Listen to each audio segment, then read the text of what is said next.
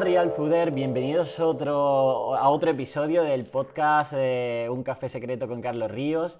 Y hoy tengo conmigo a un especial invitado, invitada en este caso, que pues eso, me hace mucha ilusión traeros aquí al podcast porque mm, es una persona que, me ha ayudado estos últimos meses mucho. Eh, como sabéis muchos, eh, yo me lesioné el hombro a principio de, de la cuarentena, ¿no? de esto del confinamiento y la verdad es que me cogió pues eh, en un momento donde pues, eh, esa luxación del hombro, no poder entrenar, estar encerrado en casa, pues la verdad es que me vi solo ante todos mis miedos. Y, en ese momento eh, apareció una persona que es una psicóloga muy simpática que me contactó para ayudarme porque se ofreció de forma altruista y porque simplemente se sentía agradecida eh, y quería ayudarme. Y entonces empecé con ella pues eh, a tener una serie de videollamadas y me introdujo en este maravilloso mundo de la meditación, que como ya sabéis en los últimos meses he estado pues eh, dando una serie de pinceladas por mi Instagram, incluso ya sabéis que en mi rutina de mañana la incorporo, pero claro, muchos de vosotros me decís, oye, Carlos, ¿por dónde empiezo con esto de la meditación? Pues la verdad es que solos y solas mm, no vais a poder empezar eh, o, realmente os va a suceder bastante difícil, ¿no? Entonces hoy traigo a mi psicóloga de cabecera a que nos ayude a, al igual que me ha ayudado a mí, a que os ayude a vosotros a introduciros en este mundo de la meditación. Y bueno, sin nada más, eh, paso a presentarla. Su nombre es Tara. ¿Qué tal, Tara? ¿Cómo estás? Muy bien, aquí estoy. Un poco nerviosa, pero muy contenta. Pues eh, muchas gracias, Tara, por, haberte ofrecido también no solo ya a ayudarme a mí, sino a los oyentes, a los real fooders que, están interesados en, esto de la meditación. Bueno, antes de hablar de ello, cuéntame eh, quién es Tara o bueno, cuál es tu formación o cómo has llegado al mundo también de la meditación. Vale, pues eh, yo soy Tara. Me gusta introducirme como Tara a secas porque muchas veces sí que he caído en ese error, ¿no? De, hola, soy Tara y soy psicóloga. Entonces parece que es como una invitación de, hola, soy Tara, soy psicóloga y estoy abierta a lo que me puedas contar, ¿no? Entonces ahora ya me identifico por el momento con, con ese nombre. Mi nombre completo es más largo, y lo voy a dejar como un misterio para, las personas que quieran saber más, pues ya pueden, pueden escribirme. Y, me dedico a la psicología. Yo soy psicóloga eh, especializada en psicología general sanitaria. ¿Y cómo empecé con el tema de la meditación? Pues uno por mis orígenes. Yo nací en la India, mis padres son de la India, entonces eso quieras o no, eh, lo llevo en la sangre, ¿no? Traigo esa parte de Oriente en las, en las raíces y yo creo que siempre ha estado ahí de fondo, siempre he sentido ese interés y esa curiosidad y, uy, ¿y esto? ¿Y, qué tendrá que ver? ¿no? ¿Y, cómo, ¿Y cómo se puede esto llevarlo a, una parte más eh, científica? ¿no? Entonces, de ahí empecé, hice la carrera y por casualidades de la vida, que no fue una decisión elegida, sino por casualidades de la vida terminé en un máster de terapias de tercera generación y es donde descubrí eh, la práctica formal de la meditación en formato mindfulness. No sé si habrás oído hablar de mindfulness, que supongo que sí, porque está muy de moda. Entonces, eh, conocí el mindfulness y a, y a, raíz de eso, pues empecé a indagar, indagar, indagar y, hasta, hasta que he terminado donde estoy ahora mismo, dando terapia con base de mindfulness y, combinado obviamente con otras terapias psicológicas. El mindfulness yo lo utilizo como una técnica. Entonces, mi formación, bueno, aparte de ese máster, tengo el de Psicología General Sanitaria, que me habilita como, como psicóloga sanitaria en el ámbito privado. Y, y bueno, la meditación es una técnica para mí básica en un proceso de, cambio o, un proceso de mejora o de desarrollo personal, ¿no? Entonces, ahí más o menos mm, veo que, que, en la relación entre mis orígenes y además la ciencia, ¿no? Con todos los estudios que hay ahora mismo, con todos los resultados que tenemos y en el, en el momento que estamos viviendo, creo que es fundamental, ¿no? Llegar a un punto donde podamos aunar toda la filosofía que, que sabemos de dónde viene con la ciencia y ver cuáles son las cosas que podemos aprovechar con una base científica, ¿no? Con una base que vale, esto que me estás contando me lo creo porque hay un sostén empírico, ¿no? Entonces eso es lo, interesante desde mi punto de vista de la combinación de meditación con la psicología, que ahí empieza el mindfulness, que ahora, si quieres, ampliamos un poquito o profundizamos. Sí, a ver, al final la gente que, nos está escuchando, pues es lo que tú dices, de eh, va a querer o, principalmente está en un... Mm, en un proceso de desarrollo personal, de crecimiento personal.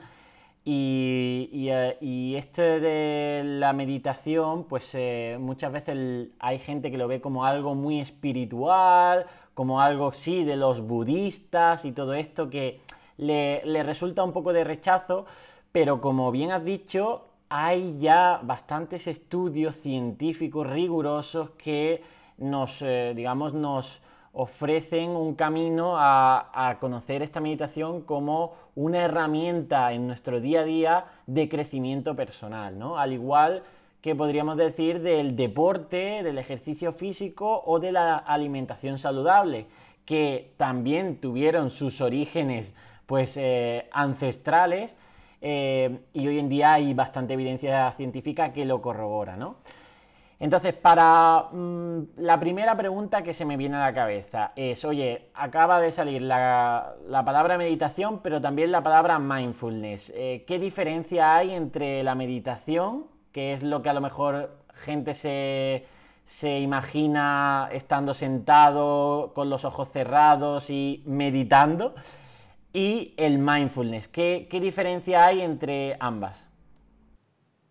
Vale, yo voy a contar mi, experiencia y un poco mi punto de vista, ¿no? ¿Cómo entiendo yo? Porque esto son conceptos que, tienen que pasar por uno, ¿no? Para poder transmitirse. Entonces, eh, yo aquí sí que abro una invitación en el caso de que las personas tengan verdadera curiosidad y verdadero interés que profundicen en, en estos temas, pero a mí me gusta mucho transmitirlo de una forma muy sencilla, porque creo que eh, el desconocimiento o la ignorancia ¿no? sobre algo nos genera un poco de rechazo. La primera reacción es como, mm, no, esto es nuevo, extraño, mm, no, ¿no? Entonces, a mí me gusta simplificarlo. ¿Cuál es la diferencia básica? La meditación es aquello que engloba absolutamente todas las prácticas que eh, eh, requieren pues una práctica formal, ¿no? Podríamos decirlo, lo que tú has dicho, sentarse, y hacer una práctica que puede ser guiada con, audio, puede ser independiente y puede tener diferentes objetivos. Incluso puede, puede ser una visualización, incluso puede ser una, una, práctica de contemplación, de preguntas, de reflexión, ¿no? Una meditación, la meditación lo abarca, abarca absolutamente todo.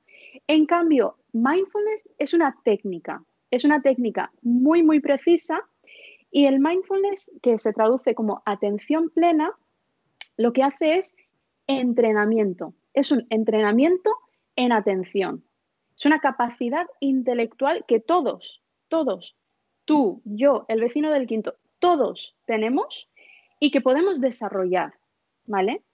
Para eso eh, el mindfulness eh, es, la parte que se ha estudiado a nivel científico, ¿no? Es toda la parte secular. Eh, se viene, eso lo, yo me imagino que lo sabrá la gente. la meditación y el mindfulness tienen un origen budista, vienen del budismo. Entonces, el budismo cogieron para, poder, la figura más mm, importante y que destaca es John Kabat-Zinn, ¿no? Es la persona que cogió el la meditación lo vivió de una forma eh, encarnando, ¿no? Estando ahí, exacto, práctica y dijo, ostras, esto tiene mucha potencia, esto hay que estudiarlo, ¿no? Entonces, ¿qué hizo? Traerlo a, Estados Unidos y empezar a aplicar, empezar a ver si con personas con, distintas em, patologías, cómo reaccionaban las personas. Y claro, practicaba con un, con un grupo, mejoraban, practicaba con otro, mejoraban. Entonces ya quiso empezar a protocolizarlo. Entonces, cuando hablamos de mindfulness, podemos ir a un programa más específico de esta persona, John Kabat-Zinn, que es el MBSR, el programa de reducción de estrés basado en mindfulness. ¿Vale? Entonces, quiero dejar esa parte, ¿no? Que, que esté ahí, pero el mindfulness es una técnica de entrenamiento. Ah, en la entrenamiento. Exacto. ¿Entrenamiento en qué? En atención. Igual que entrenamos, ¿no? Para tener músculo, pues estamos entrenando con la capacidad intelectual que todos tenemos, igual que los músculos, todos tenemos, y que podemos desarrollar o dejar. Esto es igual ¿eh? que el entrenamiento. Tú, si lo practicas y lo mantienes, vas a tener y vas a notar los efectos. En cambio, si lo dejas, vas a notar los efectos también. Igual que cuando dejas de entrenar una, temporada. Totalmente. Y. Exacto. Entonces, la diferencia principal es que el mindfulness sería un tipo de meditación, ¿vale?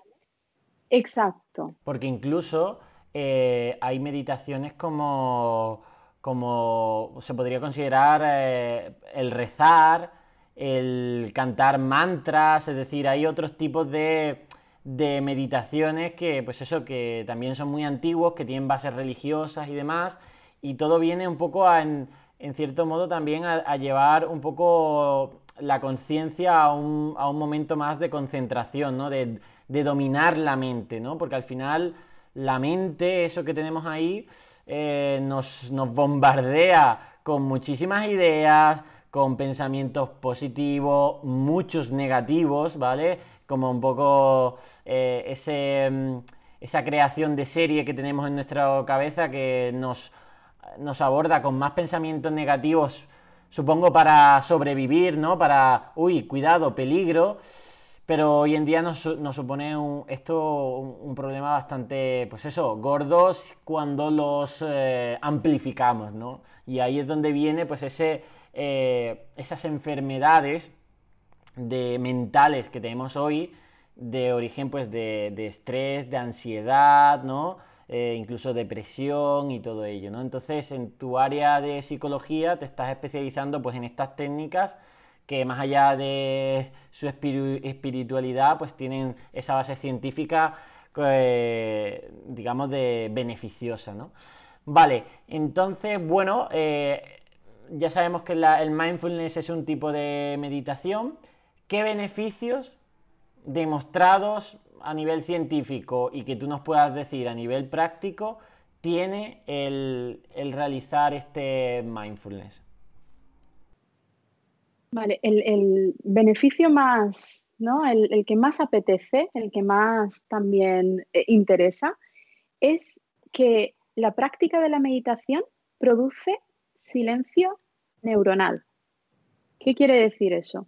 Que si cogiéramos el cerebro y lo pudiéramos abrir, ¿no? Y ver qué ocurre cuando estamos meditando, es que no hay actividad cerebral. Hay, obviamente, si no estaríamos, ¿no? Pero la actividad disminuye sustancialmente y hay un silencio neuronal. ¿En qué se traduce? cuando estamos entrenándonos ¿no? en esta técnica, con esta técnica, para mejorar los niveles de atención, tenemos que recordar que nuestro cerebro eh, tiene interdependencia. Las estructuras que tenemos dentro del cerebro, todas están conectadas. Todas hay una interdependencia en el, en el cerebro. Si yo estoy trabajando con una parte concreta, la parte que esté aquí se va a ver afectada. ¿Por qué? Por esa interdependencia. No puedo coger y trabajar de forma aislada. Entonces, ese es un beneficio desde mi punto de vista, brutal, ¿no? Porque está demostrado que el entrenamiento en atención con la técnica de mindfulness produce cambios estructurales. ¿Qué son cambios estructurales? En, la estructura del cerebro. Entonces, el cambio más importante, mejoran mucho los niveles de atención. Si mejoran los niveles de atención, divagamos menos. ¿Qué es divagar?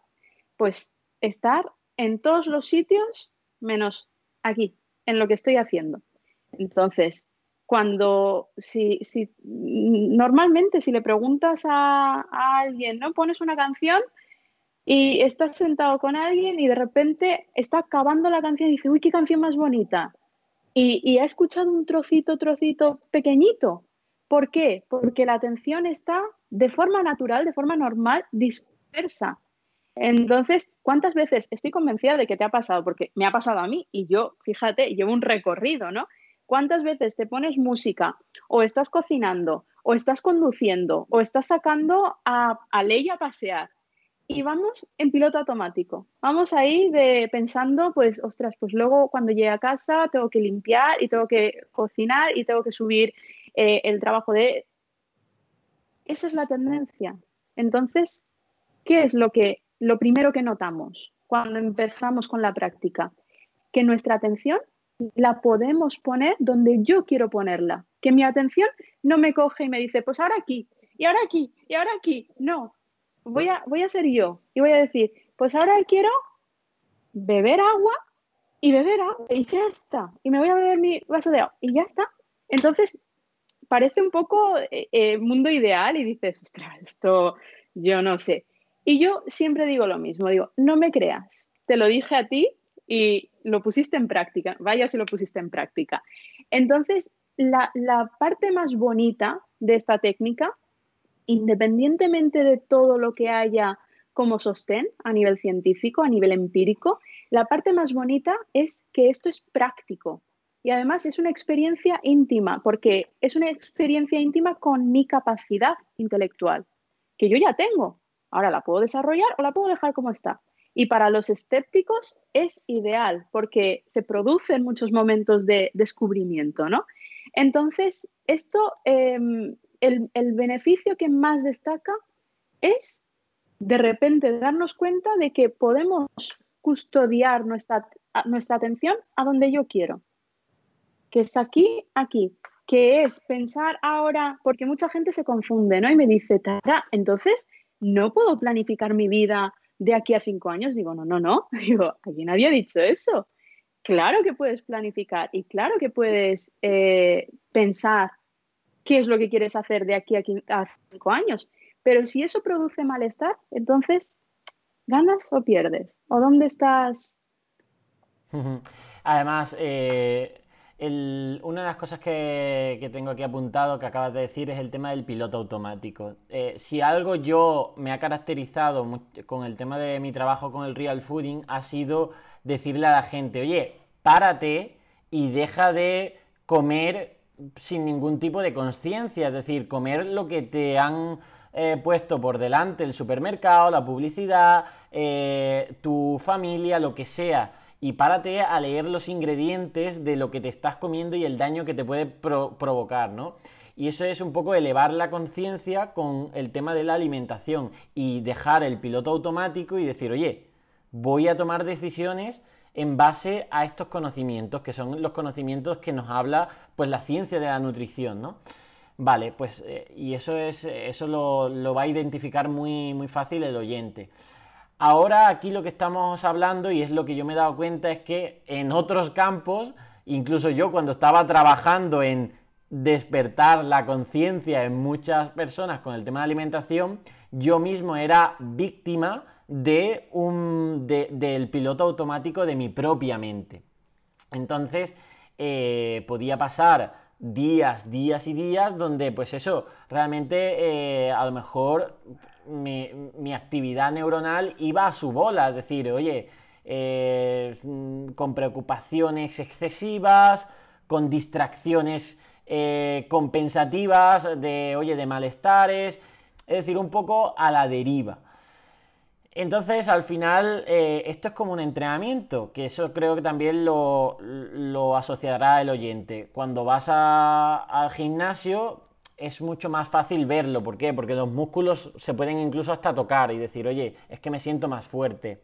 Pero al final, la mente también es un músculo y se puede entrenar, como bien dices. De hecho, eh, fíjate, desde niños está en completo desarrollo, ¿no? Entonces esta práctica la gente la tiene que interpretar como un entrenamiento mental, si quiere, por así decirlo, por así llamarlo, ¿no? Decir, oye, tú estás en un punto X, el que sea, e incluso eh, eh, también te va a afectar eh, pues tu vida, el recorrido que hayas tenido en tu vida, tu edad, tu genética, lo que sea, pero bueno, tú estás en un punto X, pero puedes pasar a otro punto según entrenes esta mente, ¿vale? Y aquí es donde vamos a este entrenamiento.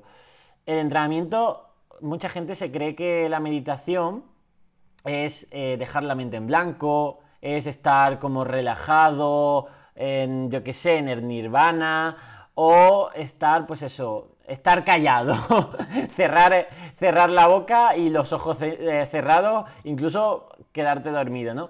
Mm, este, incluso también da la percepción de que es muy fácil, ¿no? Porque lo difícil es hacer y parece que cuando estás meditando no estás haciendo nada, ¿no?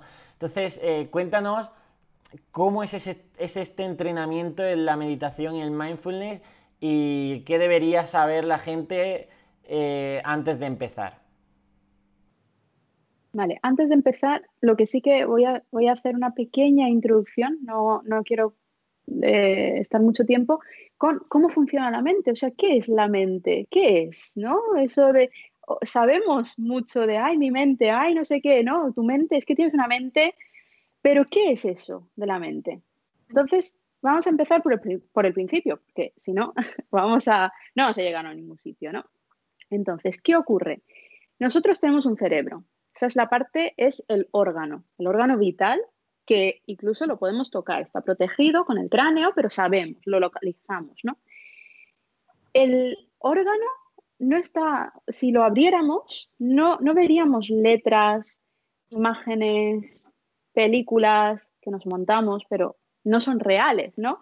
Y tampoco son visibles. Si yo ahora te hiciera un, bueno, no, eso, eso suena muy mal, ¿no? Entonces, no podríamos ver eh, todo lo que estamos viendo cuando estamos pensando. Entonces es muy importante recordar que la mente es el traductor del cerebro. Es el que va poniendo en palabras todos los, todos los pensamientos, palabras. Todas las imágenes, imágenes. Todo, lo que va transformando esas pequeñas corrientes eléctricas que se producen en nuestras redes neuronales, se van traduciendo en palabras gracias a la mente, ¿vale?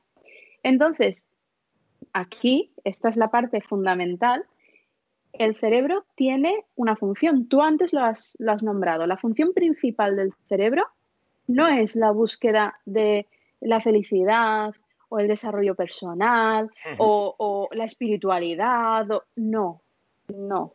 El principal objetivo del cerebro para el que está diseñado es la supervivencia. Y además, esto no es nuevo.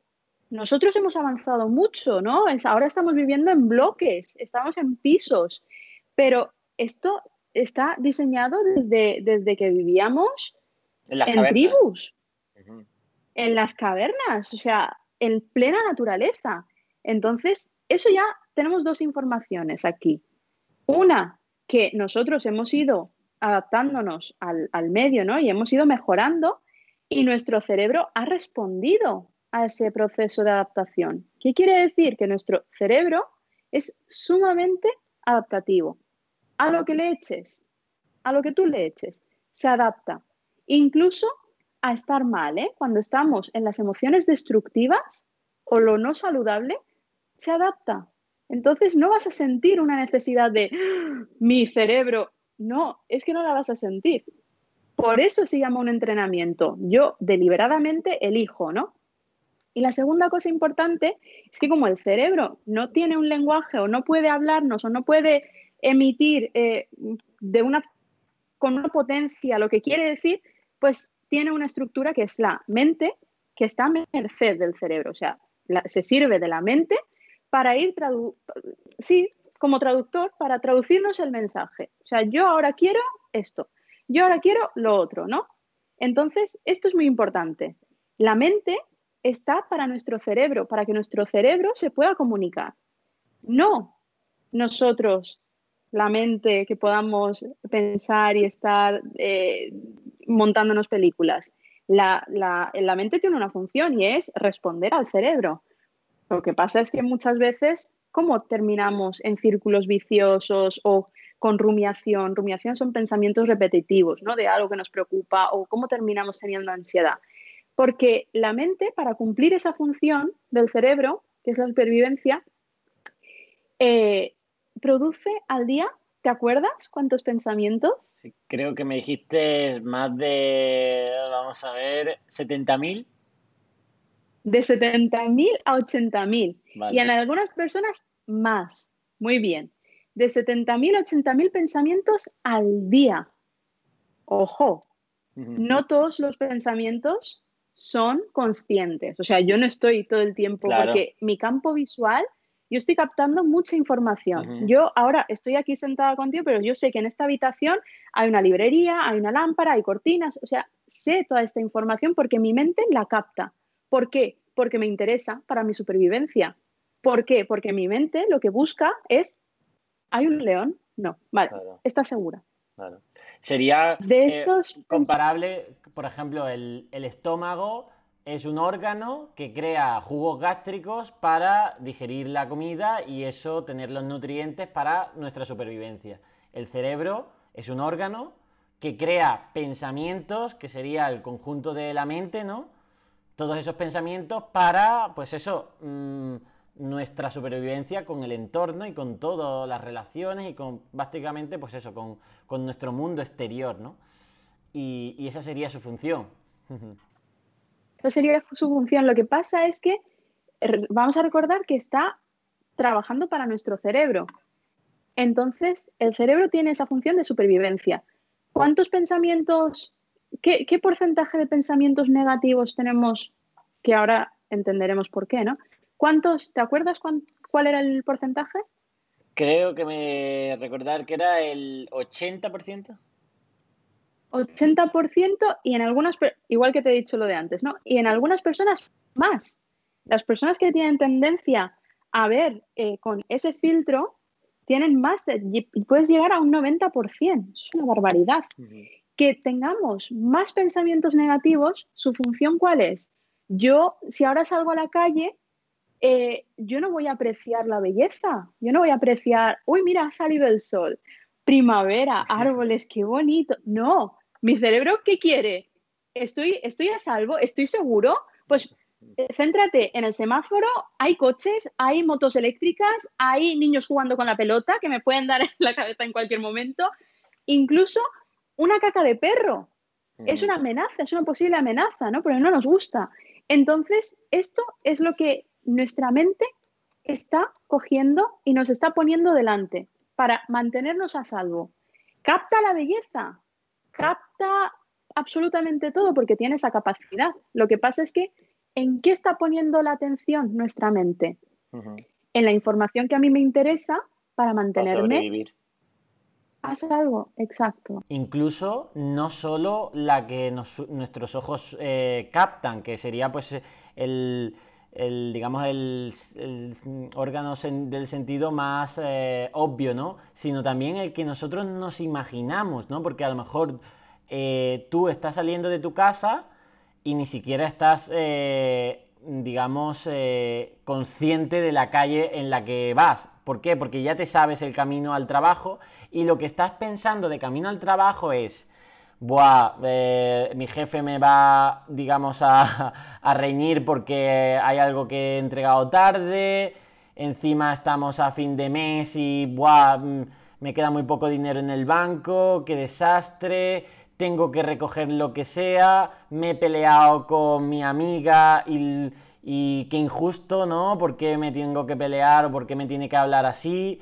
Y estamos ahí con un montón de pensamientos, pues eso, que te están diciendo alerta, cuidado, y todo eso se traduce a que incluso si vas en el coche y hay un atasco, ¿qué es lo que haces? Pues crees que tocando el claxon se va a liberar el, atasco, ¿no? Y gritas y te cagas en, lo que sea, y ahí es donde se ve esa frustración de, oye, eh, qué negatividad y qué, y qué, emociones tan malas eh, estamos ahí incubando, ¿no?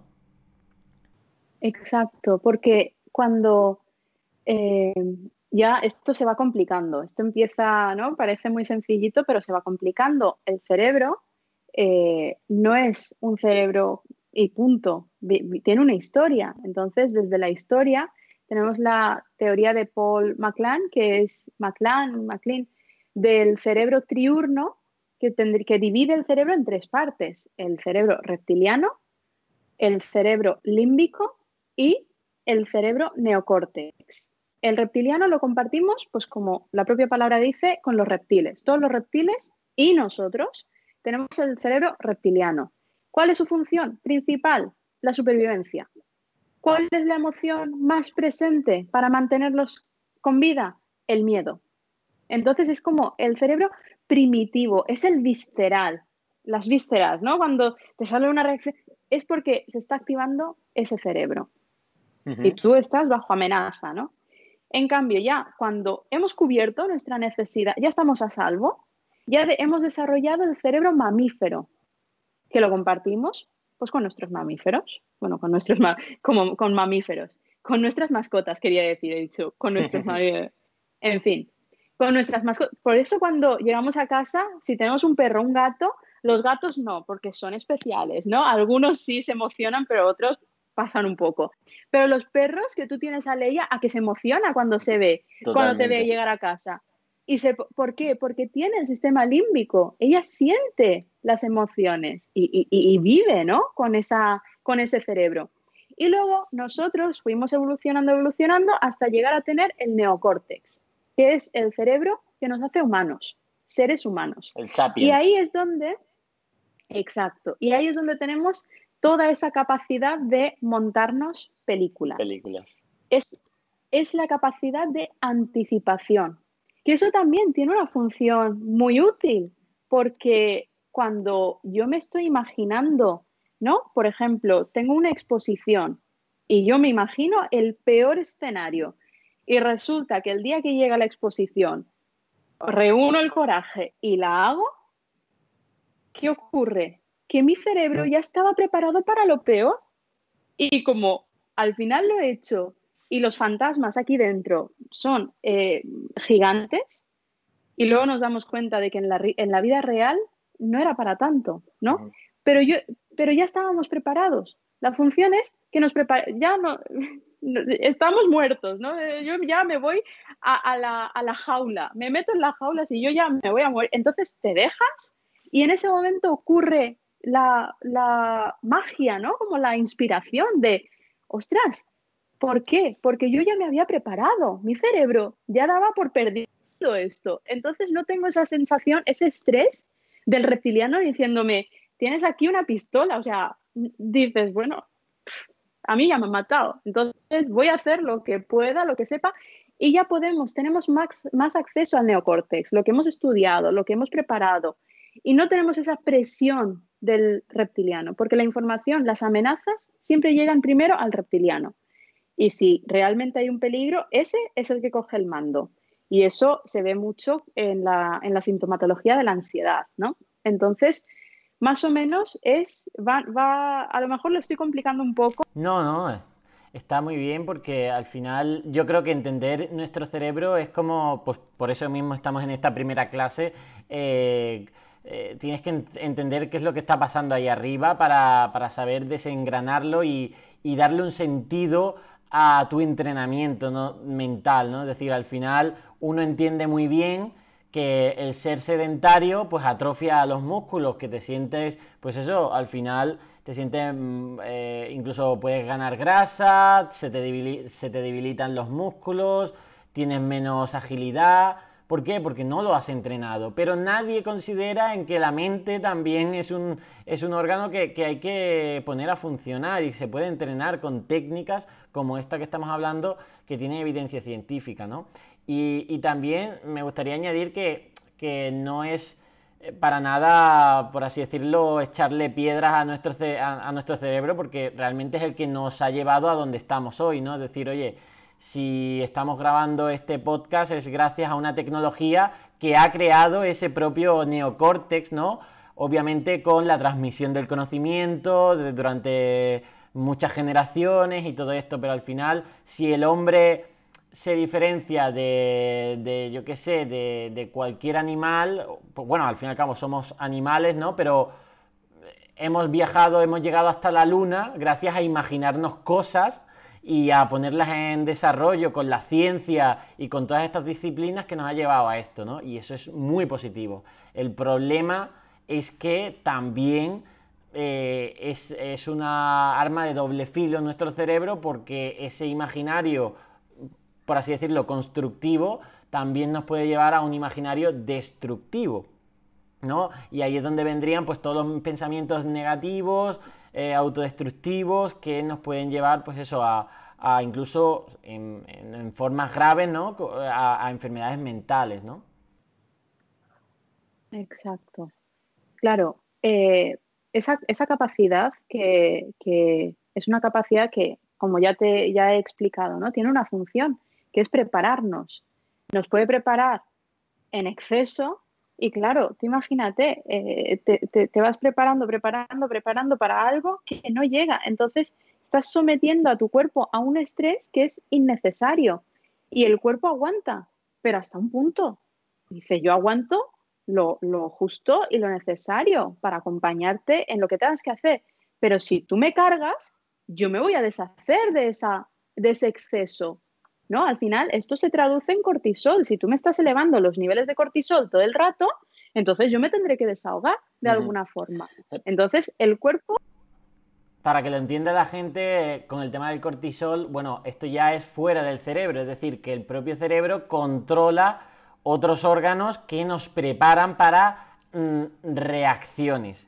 Por ejemplo, eh, nuestro jefe sería como un león moderno de lo que ha evolucionado nuestro cerebro a lo que eran las amenazas antiguas a las que estamos preparadas, que sería pues eso, si detectamos una serpiente mm, que nos sale de unos matorrales, ¡pum! Foco a, esa serpiente y venga, esto es peligro, ahora mm, la adrenalina sube, el cortisol, todo esto nos prepara para, para huir o para luchar, ¿no? Esas dos respuestas primitivas de supervivencia, ¿no? Es decir, huir, salir corriendo, eh, ponerte los músculos a trabajar o luchar e intentar sobrevivir a, esa amenaza.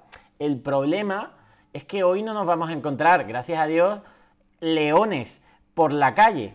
Lo que nos encontramos son unos leones imaginarios de peligro, de por ejemplo, uy, me van a despedir, uy, me va a dejar mi pareja, uy, eh, se va a enfadar y voy a perder este mm, círculo social, o voy a perder este estatus en redes sociales, o eh, vaya, voy a perder este poder adquisitivo. Todos esos miedos, ¿no? Nos, preparan también a nivel fisiológico, ¿no? Pues eso, de que nos afecta a nuestro cuerpo. Y eso acumulado probablemente sea, eh, sea en bajo grado, ¿no? Es como cuando yo hablo de la inflamación crónica de los ultraprocesados. Tú cuando te tomas un ultraprocesado, aumenta tu inflamación, pero mm, es imperceptible casi, ¿vale? Entonces mm, tu cuerpo no va a saber decir, oye, eh, te estás tomando algo súper malo para ti, no.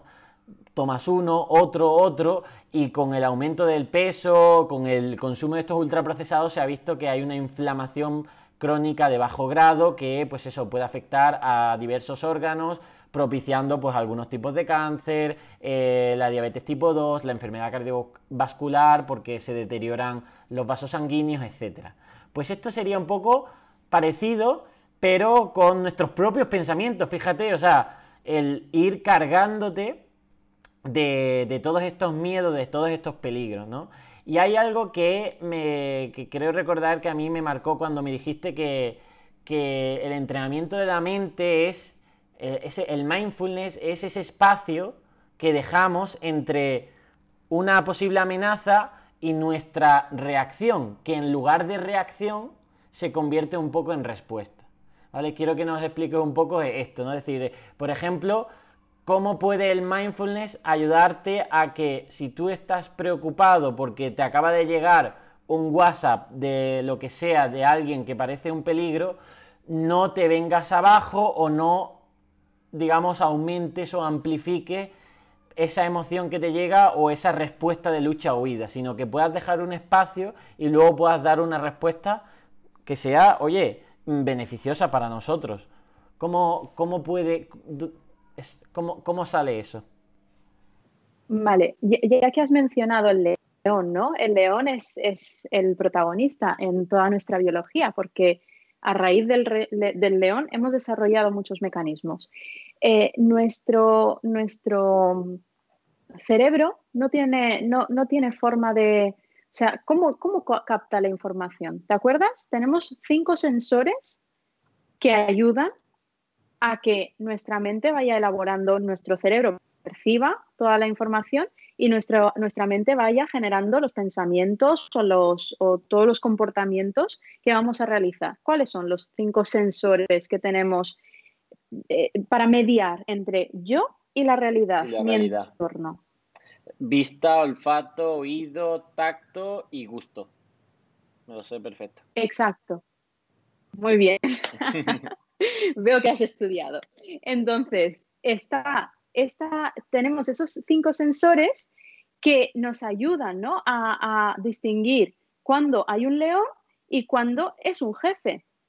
Pero ahora, si yo me estoy activando igual que me activo con una, imagínate ahora, se abre la puerta y entra un león. Tú no hace falta, tu neocórtex no desconecta. Tu límbico también desconecta porque ahí somos animales sociales. Ahí ya, una vez que hemos sobrevivido, ya queremos relacionarnos, ¿no? Ya formamos eh, tribu, queremos familia o queremos grupo. Pero ante un león entenderás que tu cerebro no va a decir, bueno, voy a quedarme con... No, el límbico también desconecta, te lleva al reptiliano de golpe. Y el reptiliano que dice, sobrevive como puedas, ¿no? Entonces, ¿qué ocurre? Que hoy en día ya no tenemos leones, pero tenemos todo ese mecanismo heredado, igual que tenemos este cerebro que tiene miles y miles y miles de años, estamos funcionando en esta, en esta eh, época con un cerebro muy, muy antiguo que viene con su reptiliano, con su límbico y con todos los mecanismos de defensa aprendidos. Entonces, ¿en qué se traduce? Que hoy en día no tenemos leones, efectivamente, pero estamos sintiendo la misma eh, intensidad de la emoción, el mismo miedo. Hombre, ¿quién no va a sentir miedo si tiene un jefe que posiblemente le pueda despedir? ¿No? además de conectarnos con, conectarnos con muchas otras sensaciones que verás que mezclo mucho, ya me voy al, al terreno de terapia, ¿no? De, psicología, pero voy a intentar mantenerme aquí. Muchas veces cuando vemos o, una pareja, cuando tenemos esa pequeña posibilidad de que a lo mejor me quedo sin pareja, a que no se puede controlar, a que tú no estás diciendo, uy, puede que me quede. No, no, nuestro reptiliano piensa, uy, que está notando, debe haber un león. Tiene que ser un león. Entonces, ¡pum! Botón de alarma. Todos a funcionar. ¿Y qué ocurre? Taquicardia, empiezo a sudar, empiezo a, a generar toda la sintomatología empiezo a notar cómo mi corazón bombea más sangre para preparar la parte superior, que si tengo que luchar, eh, que tenga los brazos fuertes, las piernas aligerarlas para que si tengo que correr la, huida pueda salir por patas y que sea efectivo, pero claro, se produce un exceso de energía porque nuestro reptiliano está percibiendo un león, pero en la realidad hay un león. De hecho, cuando tienes a, tu jefe delante o tienes a la pareja que está ahí, ahí que dice, mm, no sé yo si quiero continuar aquí, a que has tenido alguna vez esa sensación de, Dios, es que saldría corriendo ahora mismo. Pues eso es la biología, eso es algo que nos pertenece, es nuestro mecanismo, que lo llevamos puesto. Entonces, es una tendencia, ¿no? De, pero como no hay leones, nuestro cerebro, ¿qué hace? No, solo salir, eh, no solo salir eh, huyendo, sino también enfrentarte, pero en este caso no con la violencia física, sino, bueno, incluso por desgracia, algunas veces sí con violencia física, pero sobre todo también con violencia de eso, verbal, de, oye, de, pues, los, conflictos, ¿no? Todo, todo este tipo. Entonces, claro, es que al final mm, somos casi esclavos de nuestras emociones, podríamos decir. A mí no me gusta la palabra esclavos, porque eh, una vez que eh, yo creo que, bueno, hasta que somos mm, desconocedores, cuando no conocemos una información, entonces podríamos utilizar, ¿no? Pero yo creo que es muy importante entender cómo funciona la biología para poder hacer algo con eso. Porque si no sabemos, es que no podemos eh, manipular o, cambiar algo que no sabemos cómo está funcionando. Eso es como a, ah, eh, coger y, yo te doy un puzzle y te apago la luz y te digo, venga, haz el puzzle. Bueno, a lo mejor con la forma, ¿no? Y vas poco a poco, te lo sacas. Pero es muy difícil. ¿Y para qué añadir una dificultad, no? Si hoy en día tenemos acceso libre a mucha información. Entonces, hoy en día la ignorancia es casi, me atrevo a decir que es una elección, porque si quieres profundizar y investigar y estudiar y enterarte, fíjate, aquí lo estamos contando, ¿no? Ni, siquiera te tienes que meter en artículos científicos que, cuestan de leer en inglés o, Entonces, cuando hay acceso a la información, pero voy a volver eh, a, ese mecanismo, ¿no? Ese mecanismo que llevamos todos de serie, claro, genera tres reacciones. Tú has dicho dos, lucha, huida y que no se nos olvide el congelamiento. En inglés son las tres em, F, Fs. Fly, uh, fight, fly, freeze. Fight, lucha, fly, corre de huida y free sería de congelarse, ¿no? Entonces, los que, siempre hago la broma, los que se congelan son nuestros antepasados pobres que no han sobrevivido, porque los leones se los han comido, ¿no? Pero tenemos esa reacción también, porque hoy en día también emitimos conductas. La lucha, ¿cómo se traduce hoy en día en las conductas? Pues agresiones verbales, agresiones incluso físicas, donde hay un enfrentamiento, ¿no? Si tú me das una bofetada, pues yo te la devuelvo. Mi biología me empuja a ¡pam!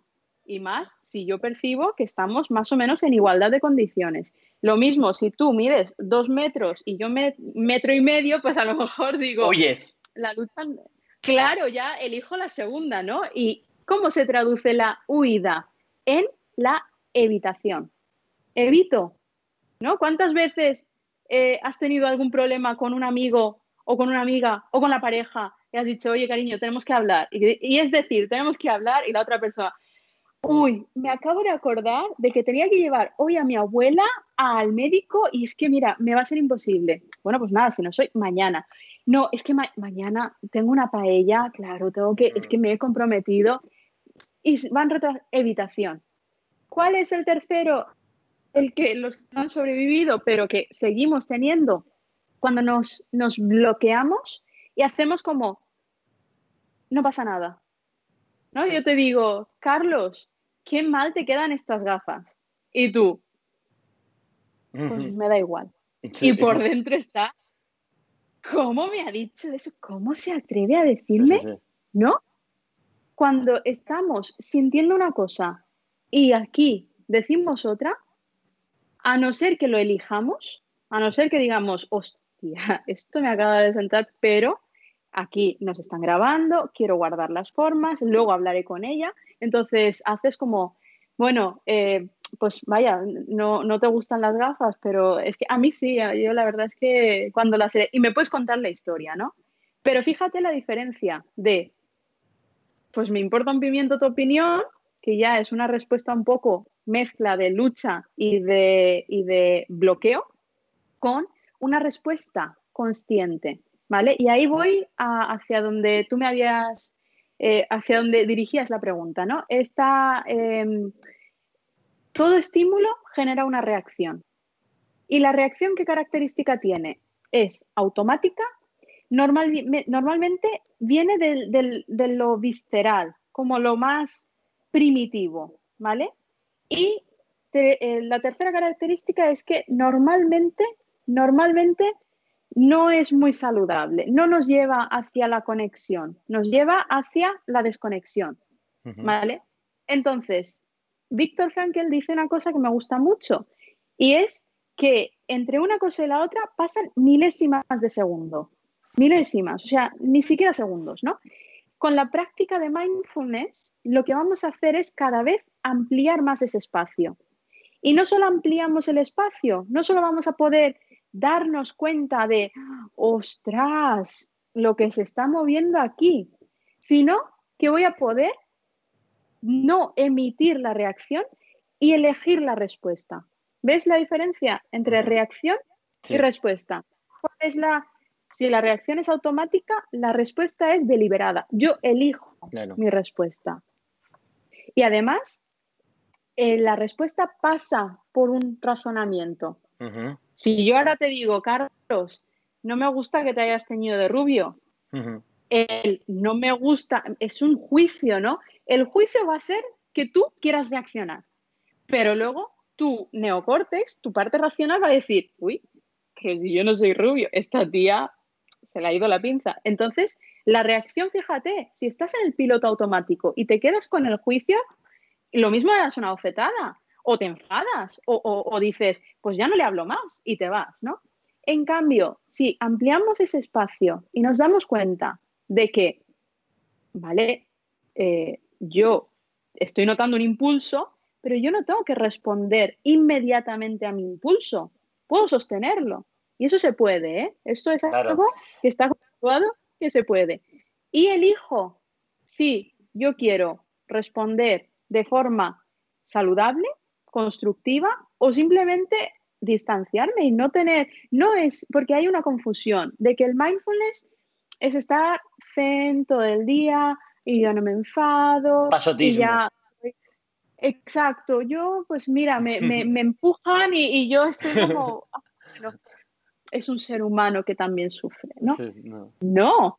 No, no, O sea, no nos equivoquemos. Eh, para empezar, el mindfulness sería una cosa que utilizamos como prevención, ¿vale? Como prevención. Y luego, si lo utilizamos, es una técnica que siempre tiene que estar acompañada de una terapia psicológica, o sea, un tratamiento, es de apoyo. Eh, el mindfulness no es una terapia en sí. Entonces, cuando ampliamos ese espacio, vamos a darnos cuenta de que vamos a coger nosotros el mando. No es nuestra biología la que nos va a decir, pues por aquí, o ahora da una hostia por ahí, y ahora esto, sino que nosotros vamos a decir, ostras, vale, teniendo en cuenta todas las variables, a mí esta persona me interesa, me importa, entonces, si me importa y me interesa, voy a decir, oye, Carlos, espera, esto que me acabas de decir, vamos a hablarlo un momento o vamos a hablarlo, ahora me tengo que ir. Lo mejor es irnos, porque muchas veces cuando la, la reacción es muy potente, ¿te acuerdas que lo hablábamos? No, retírate, vete al baño un momento o, pon un espacio real, no, no solo en tu, en tu eh, procesamiento, sino un espacio real entre el estímulo y tú. Deja un espacio y luego, oye, mira, en una horita más o menos te llamo y lo hablamos, que vamos a estar los dos más tranquilos. Y realmente vais a estar los dos más tranquilos, porque todo ese exceso que el reptiliano ha hecho como va a ir bajando, bajando, bajando. ¿Por qué? Porque se da cuenta de que no hay un león. Yo ya le estoy diciendo, no, eh, no hay un león. O sea, si yo estoy soy capaz de coger los mandos, ya te digo que con un león delante poco podrías hacer. En cambio, si sigues teniendo la capacidad de hablar, sigues teniendo la... El reptiliano interpreta, dura más o menos unos 10, 15 minutos ese momento de, de, lucha o de huida. Pero después de ese tiempo, poco a poco, el reptiliano va entendiendo que no, que no hay un peligro real, ¿no? Mm, es una situación conflictiva. Entonces, entre el estímulo y la reacción, hay un espacio de tiempo. Si ampliamos ese espacio de tiempo, podemos de estímulo llegar a responder. Y cuando respondemos, nos damos cuenta de que estamos eligiendo. Yo no me dejo llevar por mis automatismos, por lo que yo ya en mi mochila, ¿no? Porque luego somos el producto de nuestras vivencias, nuestras historias, lo que, lo que hemos vivido, lo que hemos sentido. Somos muy, muy, muy complejos, mucho. Entonces, esto al final lo que nos da es el elegir siempre a que cuando te dan entre eh, una, yo qué sé, un... Ay, pues contigo tengo que poner ejemplos de un calabacín o una zanahoria. No me pongas ejemplos de ultraprocesados. ¿eh? Exacto, ¿no? Iba a decir, bueno, si te dan un helado de fresa o de chocolate, pero bueno, sé que tienes, tienes ese vicio con los helados que te permites el, el 10%, ¿no? Pero bueno, cuando tenemos la opción de elegir entre dos cosas, aunque, aunque luego eh, la persona que te está dando a elegir se salga con la suya, pero el mero hecho de tener esas dos opciones es como que nos libera, es como yo estoy eligiendo. Y fíjate, te está dando o calabacín o zanahoria. No te da calabacín, zanahoria, brócoli, no te da muchas opciones, solo te da dos, ¿no? Pero a la, ante las opciones es un poco, el cerebro yo eh, me gusta decir que la mente es como un niño pequeño, ¿no? Que tenemos que aprender a, manejarlo, empezar a, tener una relación distinta. Educarlo, educarlo. Y, o un niño pequeño o una mascota también, que eh, está dentro de nosotros. Entonces, no nos puede hacer gran cosa, no nos puede mm, morder, no nos puede, ¿no? Un perro podría morderte, o un niño, bueno, también, ¿no? Algunos niños. Bueno, entonces, si está dentro de nosotros, eh, tiene el poder que yo pueda permitirle. O, que le hayas entrenado, claro. Porque yo lo que estoy notando con, este tipo de, cambio de mentalidad, con el entrenamiento de, la meditación, con esta elevación también de conciencia, es que, pues, eh, creo que en algún ejemplo te lo puse, te lo dije que Oye, yo, claro, yo paso mucho tiempo en redes sociales y, necesito ver el feedback, el feedback que me da mi comunidad, ¿no? ¿Para qué? Para, dar ese contenido que necesita, para aportar el valor que es, es mi misión, ¿no? Entonces yo navegaba por, esta, por estos comentarios, por estos mensajes privados y ¡pum! Aparece un mensaje de una persona random y te dice, pues creo que eres, eh, eres muy hipócrita porque eh, has hecho tal. Y entonces ya te dice, eres hipócrita, has hecho tal. Lo mismo, yo no me considero hipócrita y eso me, mm, digamos, me, hace daño. O sea, siento una, emoción, por así decirlo, negativa, no me gusta que me llamen hipócrita. Y a lo mejor incluso me dicen, has hecho tal. Y yo sé que no he hecho eso. Y entonces, en ese comentario, fíjate que hay un montón de comentarios positivos de gente dándome las gracias, yo me paro y mi cerebro hace boom. ¿Qué es lo que está pasando aquí? Peligro. Y ahora, ¿qué hago? Eh, no voy a huir porque realmente no me da miedo decir, oye, me puedo hacer peligro. Al revés, lo que quiero, lo que hacía era luchar. Abro esa conversación y le, decía, pues tú no sabes nada de mí, quién eres para, para comentarme esto. Y empezaba ahí a perder el tiempo reaccionando a ese comentario negativo que además me hacía sentir mal, ¿no? Eh, entonces, creo que, y esto me suena de, otros divulgadores también en psicología, no hay que machacarse por, por sentir, por, estos, por estas percepciones. Es decir, yo no me puedo machacar porque al ver ese comentario me haya sentido herido, por así decirlo, ¿no? Es decir, no, porque eso ahí no lo puedo a lo mejor elegir yo en primera instancia o desde el momento en el que estoy, ¿no? Cuando lo leo. Pero sí puedo elegir, oye, cómo responder. Oye, he notado que no me ha gustado ese comentario, ¿qué voy a hacer? ¿Me voy a enfrascar en una discusión absurda con alguien que realmente no me conoce, no conoce mi historia, eh, no voy a sacar nada de ahí? Pues entonces, con este espacio, digo, ostras, lo que voy a hacer es eh, tomar otra decisión que, es, que me incluso me da más, eh, más placer a nivel, pues eso, de mi bienestar, ¿no? Que es, oye, pues paso de esto y no pasa nada, seguramente esta, esta persona realmente no me conoce bien y eso no me, no me tengo que sentir como él realmente dice. Bueno, ese espacio, vamos a llamarle. Y luego también que la gente esto lo ve como una debilidad. ¿Por qué? Eh, porque el no luchar ante posibles peligros es como que, oye, te vas a dejar eh, ganar. Es decir, que la gente que, que realmente responde en, este, en, en, estas, en esta conciencia, pues se ve a juicio de la gran mayoría de la gente como personas que, oye, le da igual todo, realmente son débiles o, son hippies o yo qué sé, o son demasiado espirituales y le va a ir fatal la vida. Sí, muy, muy feliz, pero te va a ir fatal la vida como vayas así. Y creo que tú me dijiste que, esto no es de ser un mártir y venga, darme mm, eh, todo el daño que queráis porque no voy a hacer nada y soy inmune. No, realmente esto yo creo que es tener incluso más inteligencia, por llamarle, con, nuestro entorno, con lo que nos está pasando.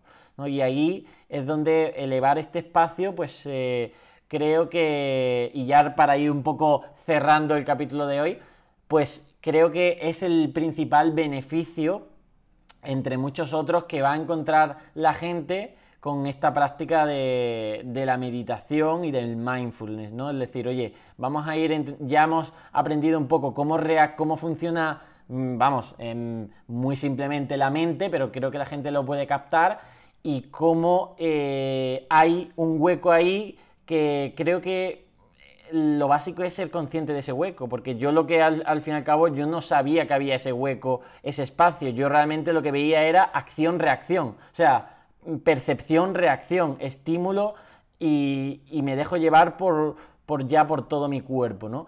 Eh, entonces esa conciencia de que hay eh, ese espacio me parece súper interesante. ¿Cuántos minutos tengo? Porque ahí hay una...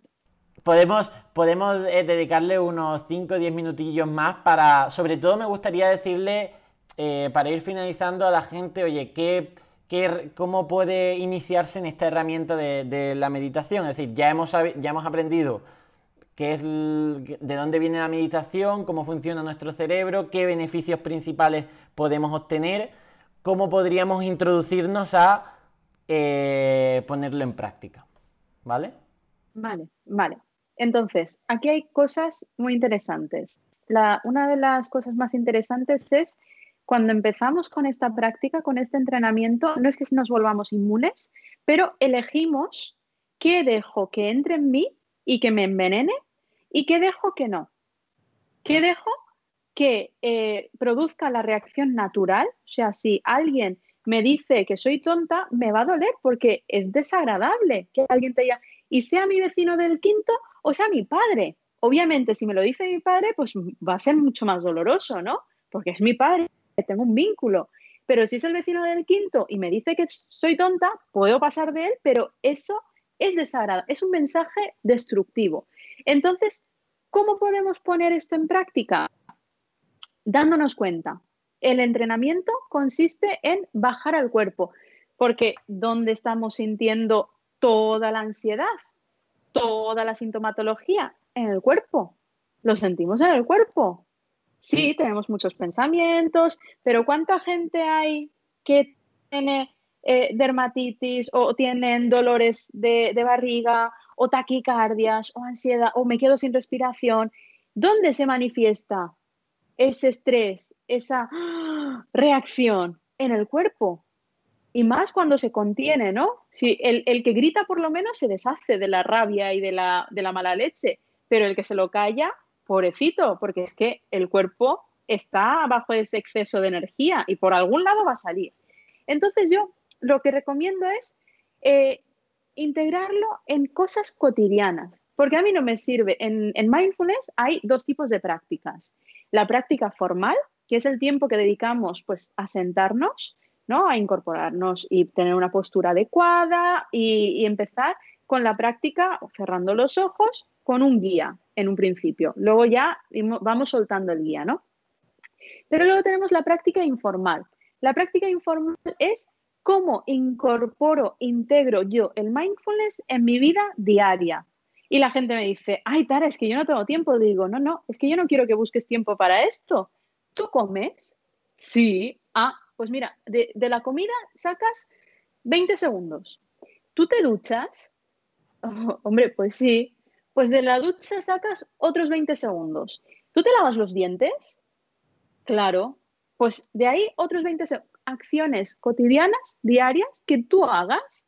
Vamos a utilizar, normalmente digo un minuto, pero voy a decir 20, porque es que con 20 ya se notan los, los efectos, ¿no?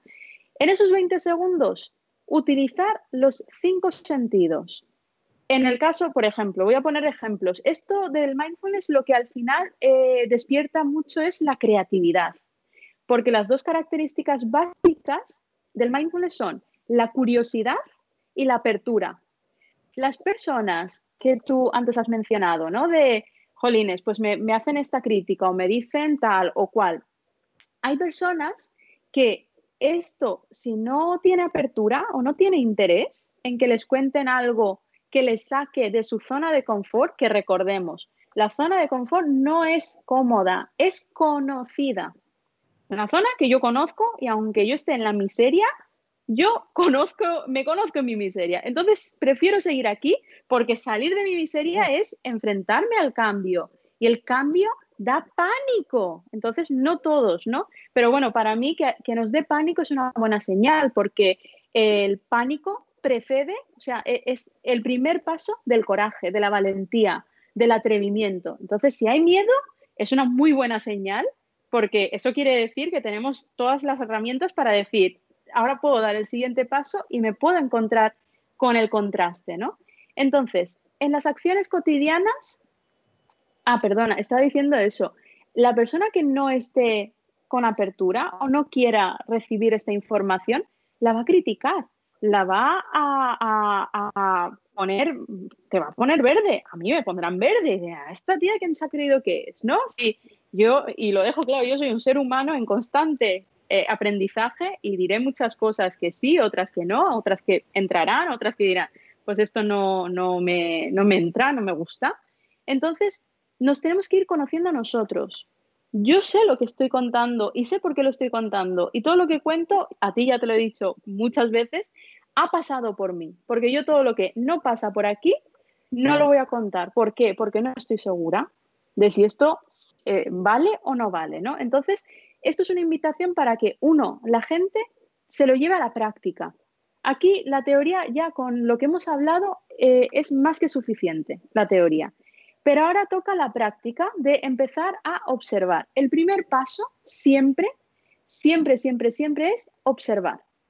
No hacer nada, porque muchas veces no, sabemos que estamos en el automático. Estamos en el automático y vamos por inercia en el modo hacer, hacer, hacer y no lo sabemos. Entonces es, durante cinco minutos, decir, me voy a poner una alarma de 2 a 2 y 5 y me voy a observar, a ver qué, cómo, cómo hago las cosas.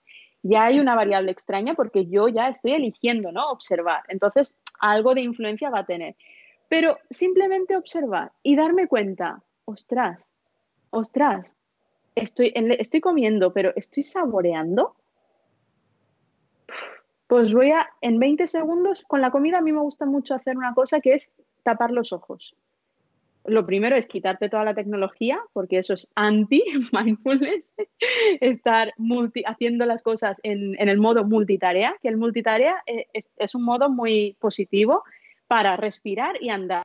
Porque imagínate, sería imposible, ¿no? O poder eh, estar andando y hablar por teléfono. Podemos hacerlo. Son acciones que nuestros ganglios basales, que son los que se encargan de automatizar, nos ayudan.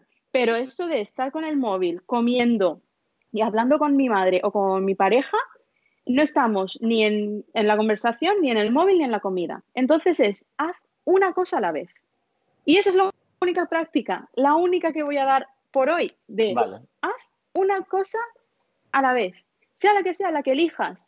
Si estás con el Instagram, con el scrolling, mira el contenido y léetelos, ¿no? Y ve pasando.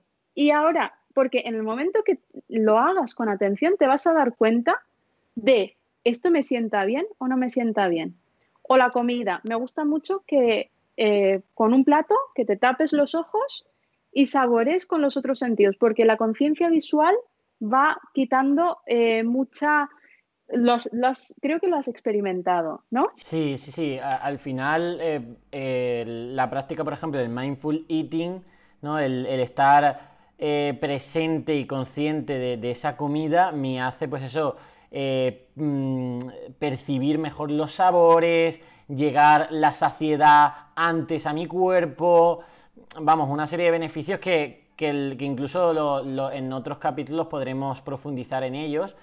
Pero para ir ya un poco cerrando, que nos vamos, eh, sí que eh, al final eh, le diría al oyente, oye, en tus actividades diarias más cotidianas que normalmente estamos con la mente en otro sitio, cuando uno está duchándose no suele estar pensando en las gotas de la ducha o en sintiendo el...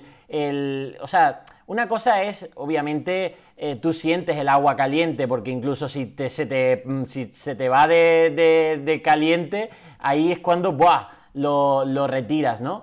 Pero eh, ponle, digamos, el pensamiento, la atención a la ducha, no a otra cosa. No, no pienses en la reunión de, las 9 de la mañana. No pienses en eso. O cuando estás lavándote los dientes. Sí.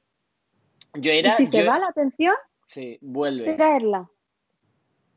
Traerla. Si se va, que te vas a la reunión y date cuenta. Uy, me he vuelto ahí voy a volver. Y además la ducha es muy interesante porque hay un estudio que dice que el, hecho de que notemos el agua caer aquí en la parte alta del, cerebro, bueno, de la cabeza, no del cerebro, activa unas ondas que de por sí, o sea, produce relajación. Estamos cambiando, nuestro, nuestra cabeza está haciéndose consciente ¿no? de ese momento. Entonces, si lo acompañas además con intención y con tu atención, ya tienes una práctica mindful. No hace falta que te pases 20 minutos, que ya llegaremos, a eso iremos también, ¿no? Pero para empezar a ver los pequeños beneficios con cosas muy sencillas, para también no tener esa, esa, esa montaña, ¿no? Porque la práctica al final muchas veces decimos, sí, sí, me voy a poner, voy a buscar un hueco y no, no lo hacemos. ¿Por qué? Porque estamos huyendo, ¿Por qué? Porque la mente huye, no quiere cambiar. Es que nos lo tenemos que decir, la mente está muy cómoda en su zona de confort y está muy bien. Pero si tú en tu zona de confort te identificas que estás, que no, no estás bien eh, contigo, exacto, hay malestar. Si no hay bienestar, vamos a tomar responsabilidad de nuestro bienestar con el entrenamiento. Esto es como el cambio de alimentación. Tú no notas los cambios en un día, ni en dos, ni en una semana. Es con el tiempo. Y eso es un proceso, ¿no? Entonces, yo ya me, callo porque... no, pero muy interesante. Y, bueno, pues para el oyente, decirle que esas actividades como la ducha, el comer, el lavarse los dientes, el lavar los platos, esté presente, atento a eso la mente se le va a ir a otro sitio, pero que la vuelva a la acción, a lo que está haciendo, parece contraintuitivo, con amabilidad, con amabilidad, muy importante, no porque lo vas a notar al principio de que, oye, la mente se te va a ir, entonces no te... Es como si te autocastigas el primer día de gimnasio porque no coges 100 kilos en press banca, oye, no, no te, no te autofustigues, ¿no?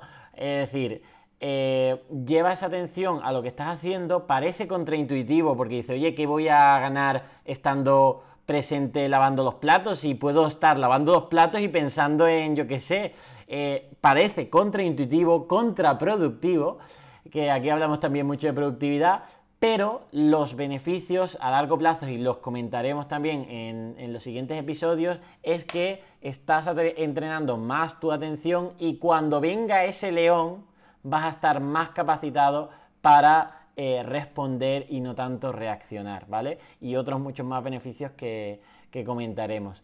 Así que bueno, ya hemos dado estas primeras eh, pasos eh, en cuanto al mindfulness y la meditación para que los oyentes empiecen a, mm, a, digamos, a ponerlos en práctica. Decirles que, bueno, yo voy a intentar que Tara eh, esté aquí un ratillo con nosotros. A lo mejor hoy no, nos hemos extendido un poquillo más, pero un ratillo de conversación eh, con una psicóloga yo creo que es mm, sano para todo el mundo, para mí incluido.